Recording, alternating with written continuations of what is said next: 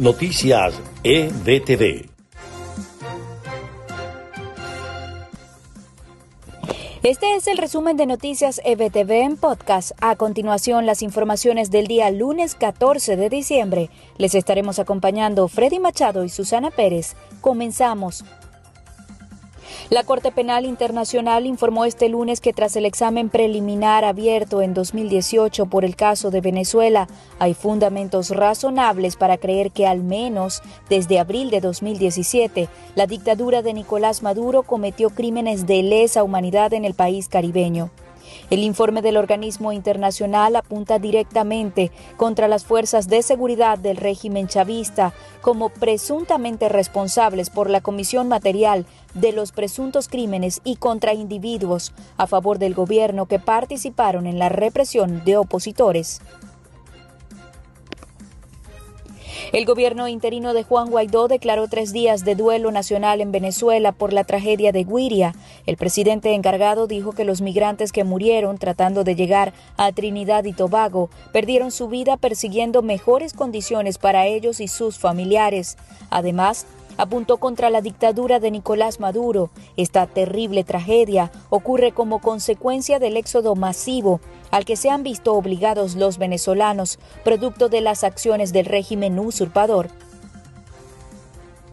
Tras el hallazgo en las costas de Guiria de un grupo de cadáveres de presuntos venezolanos que se desplazaban hacia Trinidad y Tobago, diputados de la Asamblea Nacional advirtieron que en la ruta marítima no solo operan mafias dedicadas al tráfico de personas y que el trayecto es utilizado por familias desesperadas que intentan huir de la dictadura.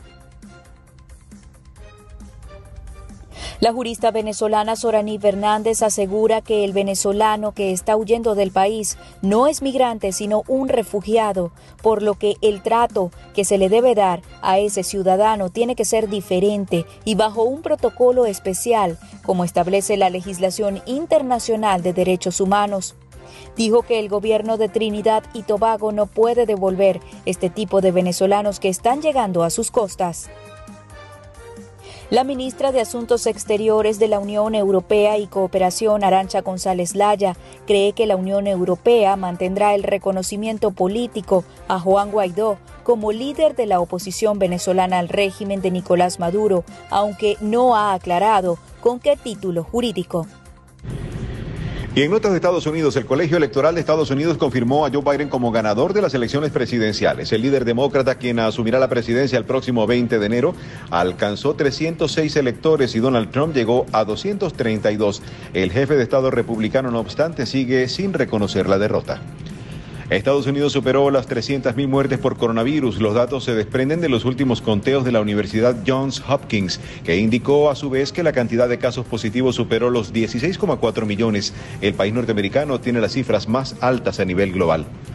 Sandra Lindsay, una enfermera del barrio de Queens en New York, fue la primera estadounidense en recibir la vacuna anti-COVID-19 desarrollada por Pfizer y Biotech.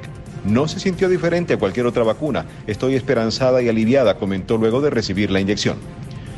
Llegaron a Florida las primeras dosis de la vacuna contra el COVID-19 que Pfizer comenzó a distribuir esta semana en el estado sureño, que recibió 180 mil dosis.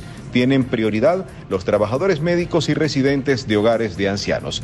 Este fue el podcast de EBTV Noticias, preparado por María Gabriela Rondón y presentado por Susana Pérez y Freddy Machado. Te invitamos a mantenerte en contacto a las noticias más importantes de Venezuela y el mundo a través de nuestra página web www.ebtv.online. Hasta la próxima. Noticias EBTV.